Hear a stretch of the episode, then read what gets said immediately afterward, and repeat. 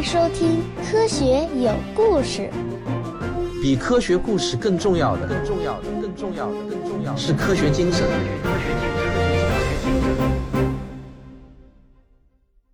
上一期我们说到，美国总统克林顿在一九九六年宣布了疑似火星微生物遗迹的陨石，同时他还宣布要将人类历史上的第一辆火星车在一九九七年送上火星。美国宇航局呢没有让克林顿失望。一九九七年七月四日，美国的独立日，火星探路者号成功的着陆火星，一辆被命名为旅居者号的小小的火星车。从着陆器上开了出来，火星的戈壁滩在荒凉了几十亿年以后，终于迎来了第一个带着目的移动的小东西。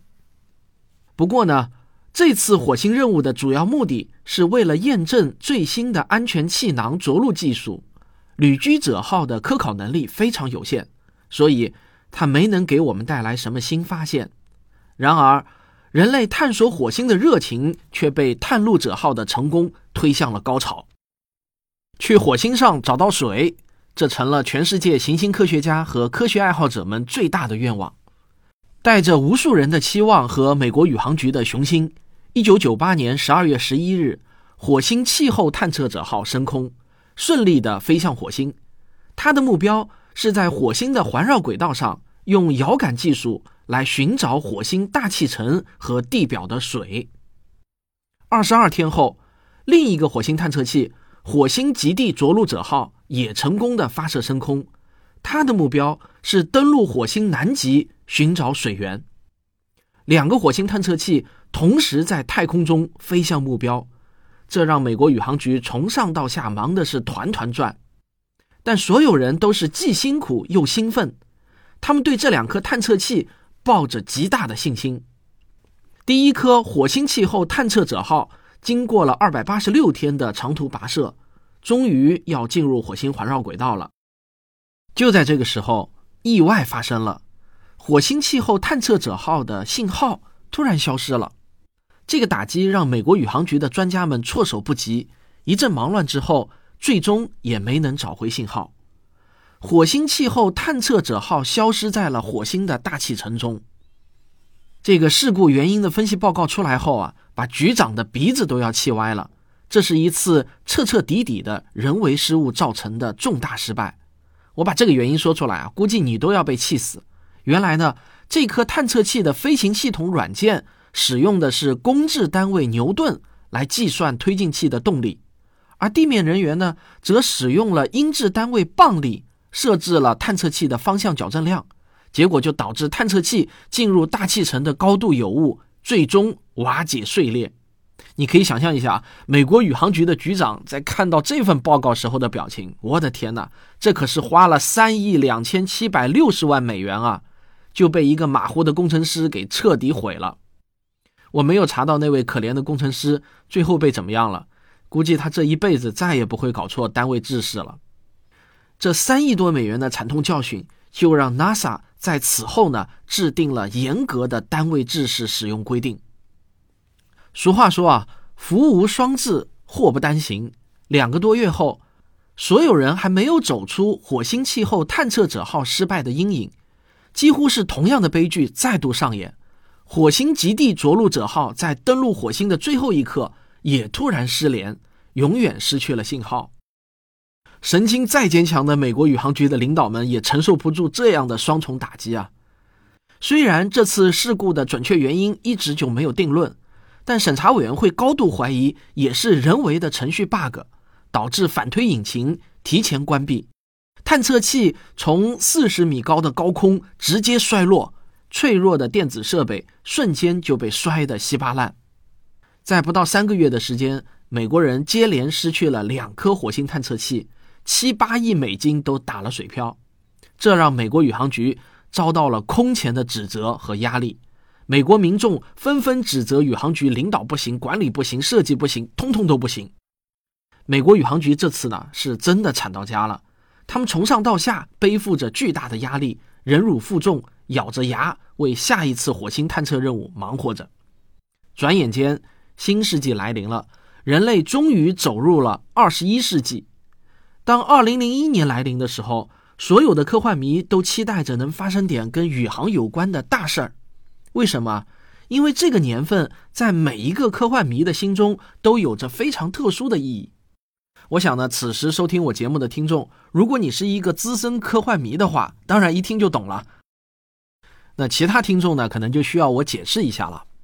一九六八年，好莱坞的传奇导演库布里克和科幻三巨头之一的阿瑟·克拉克合作的科幻电影《二零零一太空奥德赛》，这个也被翻译为《二零零一太空漫游》，正式上映。它最终呢，成为了科幻影史上的经典，所有太空科幻迷心中的圣经。在这部电影中，克拉克幻想着人类在二零零一年就可以驾驶着载人宇宙飞船飞向木星。一转眼呢，三十三年过去了，当人类的历史终于走进了二零零一年，这时候阿瑟·克拉克已经是九十一岁高龄了。然而，令老人感到失望的是啊。他所幻想的那个未来并没有到来，人类的宇航技术也并没有取得突飞猛进的进展。我们拥有的技术只能向月球以外的行星发射无人探测器。但是呢，令老人感到高兴的是啊，有一艘火星探测器被命名为“二零零一火星奥德赛号”，就是为了纪念他在三十多年前写成的伟大作品。二零零一年的四月七日。协调世界时十五点零二分，在著名的美国卡纳维拉尔角空军基地，三角洲二号运载火箭腾空而起，它呼啸着飞出了地球的大气层，将探测器送上了飞向火星的霍曼转移轨道。这是从地球到火星的捷径，仅仅只需要六个月零几天就能抵达火星。二零零一年十月二十四日，火星奥德赛号抵达了火星的环绕轨道。它开始围绕着火星兜圈子，通过推进器的气阻减速，它每绕一圈就会离火星更近一些，就这样一圈一圈的接近火星。到了二零零二年一月，气阻减速终于完成，火星奥德赛号抵达预定火星轨道。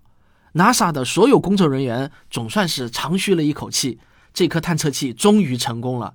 那它能否为我们揭开火星水源之谜呢？首先呢，火星奥德赛号最大的本事就是从高空拍摄卫星照片。它拍摄了大量的火星地表照片，再次证实了以往的火星探测器的研究成果。火星在历史上那肯定是存在过大量的水，因为在火星的表面到处都有流水冲刷过的痕迹，有冰川的遗迹，还有干涸的河床、湖床，甚至是瀑布的痕迹。但这些发现并不能让科学家们感到满意。我们想要知道的是，现在还有没有水？二零零三年七月，终于有了新发现。我先给你介绍火星奥德赛号上携带的一个设备，叫做伽马射线光谱仪，简称为 GRS。这个仪器有一个本事，它能侦测到中子。科学家们要用这个设备来侦测从火星表面释放出的中子。期待着这些中子能为我们带来火星地表下面的信息。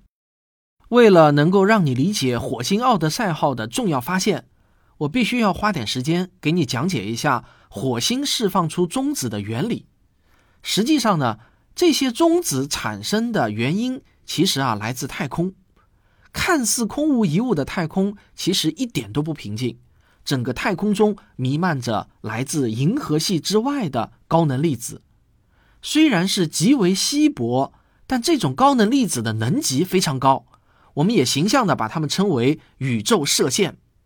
你可以把它们想象成从银河系之外打过来的微小子弹，它们能跨越数百万甚至上千万光年打到我们的太阳系。它们或许来自超新星，或许来自黑洞的喷流，以及人类未知的神秘天体。在地球上。绝大多数来袭的宇宙射线会击中浓密大气层中的各种物质，能够抵达地表的数量是微乎其微的。然而，火星的大气密度不到地球的百分之一，所以呢，相比之下就会有多得多的宇宙射线轰击到火星的表面。这些宇宙射线的能级极高，能穿透到火星数米之下的地表，与地表下的岩石和风化层发生相互作用，制造出一种独特的高能快中子源。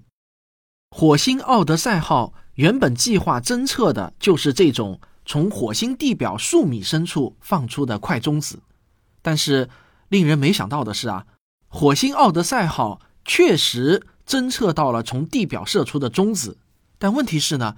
竟然还含有大量的慢中子，对，所谓的快中子、慢中子，就是指的这些中子的运动速度。我们打个比方，这就好像啊，根据理论计算，来自宇宙中的子弹击中了岩石后呢，会溅射出高速运动的碎片。结果是呢，我们侦测到了这些高速运动的碎片，说明理论没错。但同时呢，我们也侦测到了运动速度慢很多的碎片。那这就必须要有一个合理的解释了。到底该怎么解释这个现象呢？一个最容易得出，也最符合奥卡姆剃刀原理的解释，令所有人都震惊了。好，我们上个小广告，广告之后见。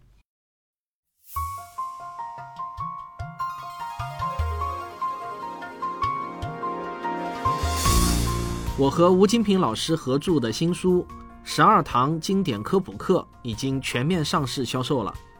这是我们的付费专辑《科普经典解读课》的文字版。我们从湖南科技出版社的经典科普书系第一推动系列中精选了十二本书，包括霍金的时间简史三部曲，还有《黄帝心脑》《宇宙的琴弦》《复杂》等这些广为流传的经典科普书，为您做通俗化的解读。虽然不能取代原著，但是也足以让您管中窥豹了。各大网上书店已经有售。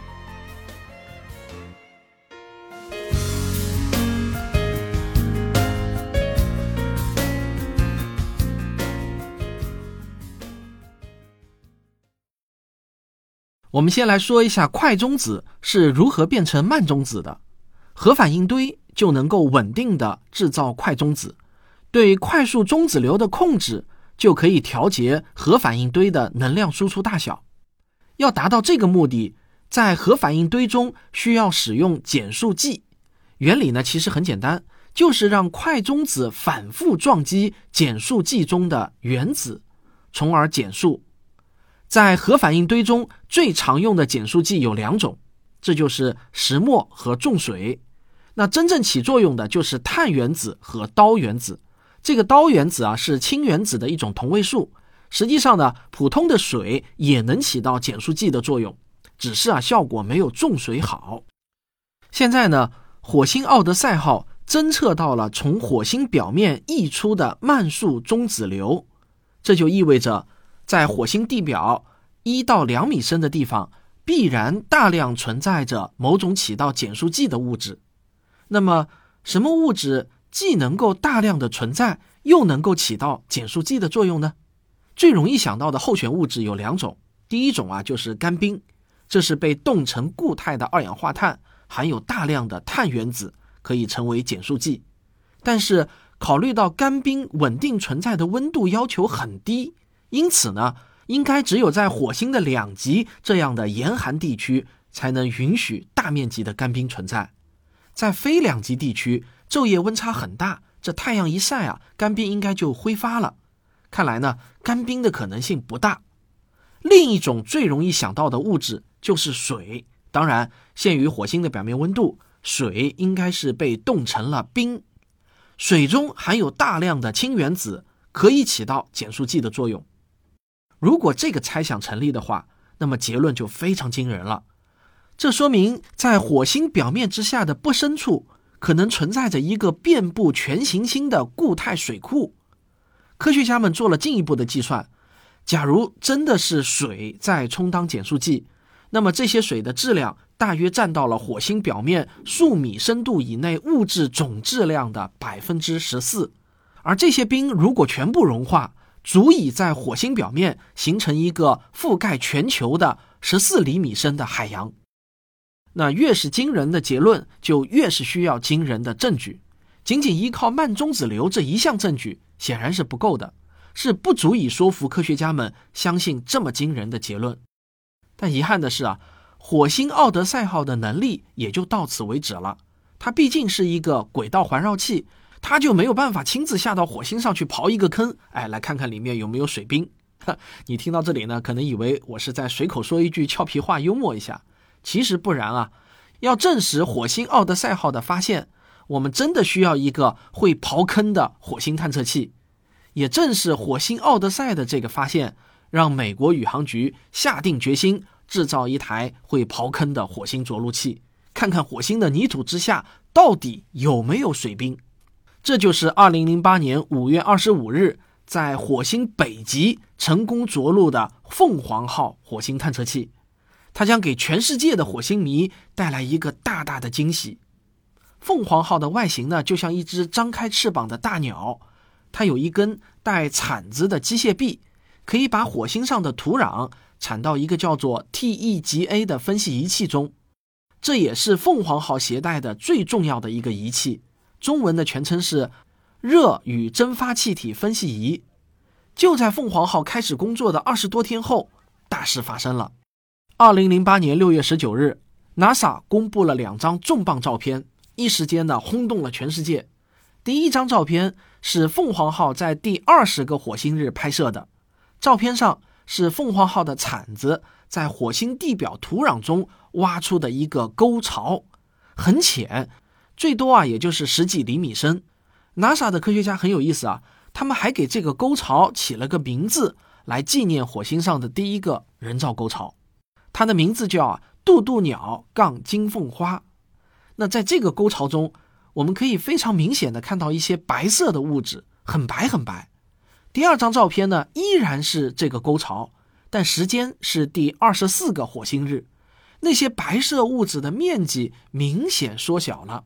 首先啊，这些白色物质不可能是干冰，因为凤凰号所在区域的地表温度是零下九十多摄氏度到零下二十摄氏度之间，远高于干冰需要的。零下一百二十摄氏度的低温，那大家想想啊，零下几十度的温度中，白色会挥发，除了水冰啊，那我们实在是想不到其他东西能解释了。因此呢，这两张照片一公布，立即就轰动了全世界。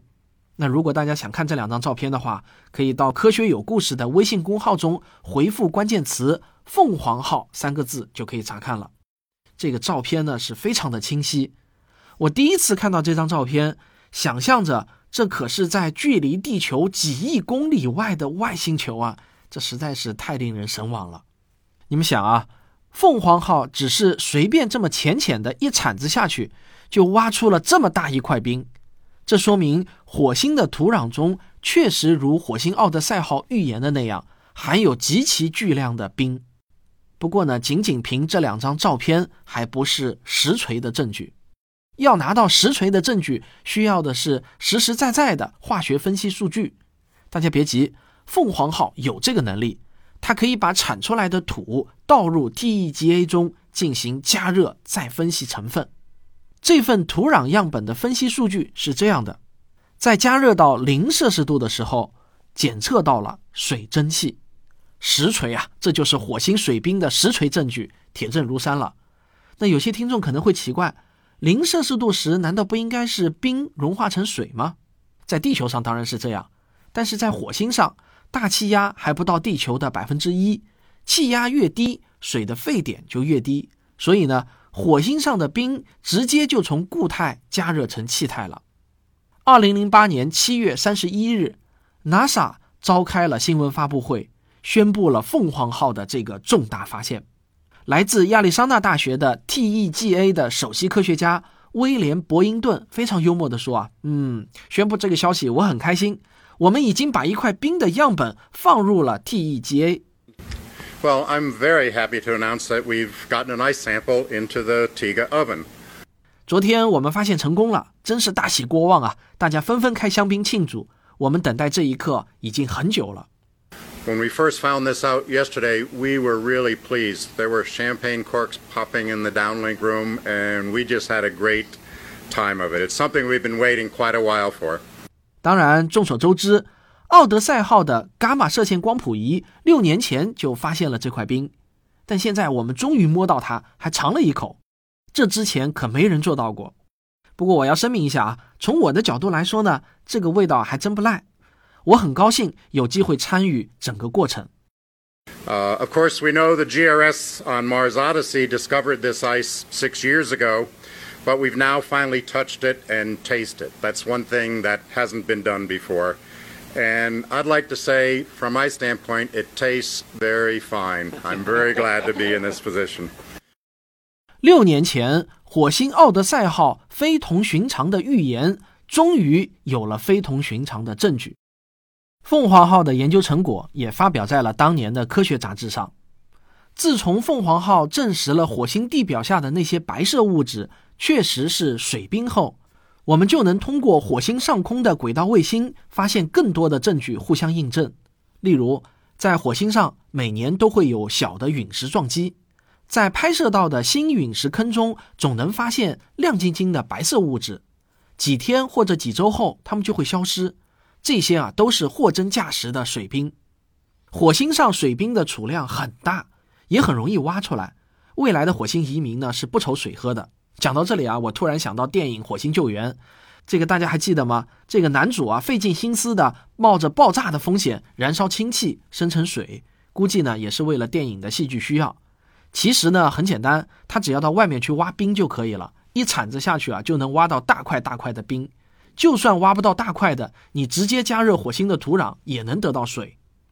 通过轨道卫星对火星全球的遥感分析，我们发现，在火星极地的干冰盖的下面也储藏着大量的水冰。现在呢，科学家们相信，整个火星的水储量足以用三十米的深度覆盖整个星球。在远古时代，火星上曾经拥有深达五百米的海洋。然而，在火星上证实了水冰的存在，不但没有满足我们对火星的好奇，反而更加激发了我们对火星的好奇心。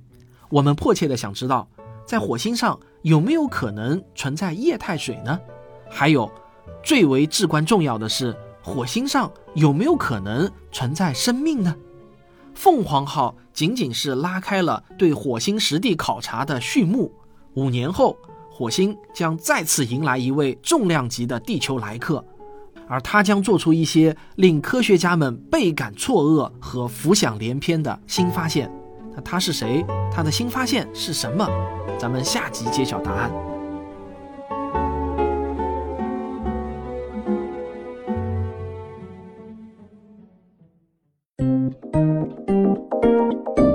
科学声音。最近呢，我看了一本商业类的书啊，书名叫《球面商业规律》，作者呢叫谢显峰，他也是我们科学声音的资深听众。这本书一出来啊，他就非常热情地寄给了我。在我看来呢，商业严格来说啊，目前还不能算是科学的一个分科，所以呢，对于非科学类的书籍，我们不需要用科学的范式去套。一本研究商业规律的书，看完以后，我们只需要问自己三个问题：看完有没有启发？感觉有没有意思？对自己有没有用？只要有一个问题的答案是肯定的，那么这就是一本值得一看的书了。这本《球面商业规律》很有意思，它借用了现在非常前沿的一个科学分支，就是复杂系统的一些原理和规律来研究商业。说实话呢，没有一定的科学知识打底啊，还真写不出这样的商业著作来。今天这个时代，商业已经渗透到了我们社会的每个角落。每一个成年人或多或少都是一个商业人士，只是呢，我们生产经营的产品或者方式是不同的而已。人人其实都躲不过商业，所以呢，我们试图去理解商业的共通规律，其实啊，就是在帮助我们理解这个社会。因此啊，我觉得这本书啊，不仅仅会对做企业有所启发，也会对你更好的融入这个社会，理性的看待社会中的各种商业现象有所帮助。好了，这就是本期节目。最近啊，实在是太忙了，主要是五三演讲会有很多很多事情要处理，所以这个汪杰杂谈呢就好久没做了。其实选题呢确实也还有不少，但是呢还真的就是没有时间去录。那么请大家耐心一下吧，等我忙完五三的这个演讲会啊，当然我还要去趟台湾啊。等台湾回来以后，我觉得呢我就又可以比较周期性的、规律的更新了。好，如果你喜欢我的节目，请别忘了点击订阅。当然，也欢迎您留言分享和点赞。咱们下期再见。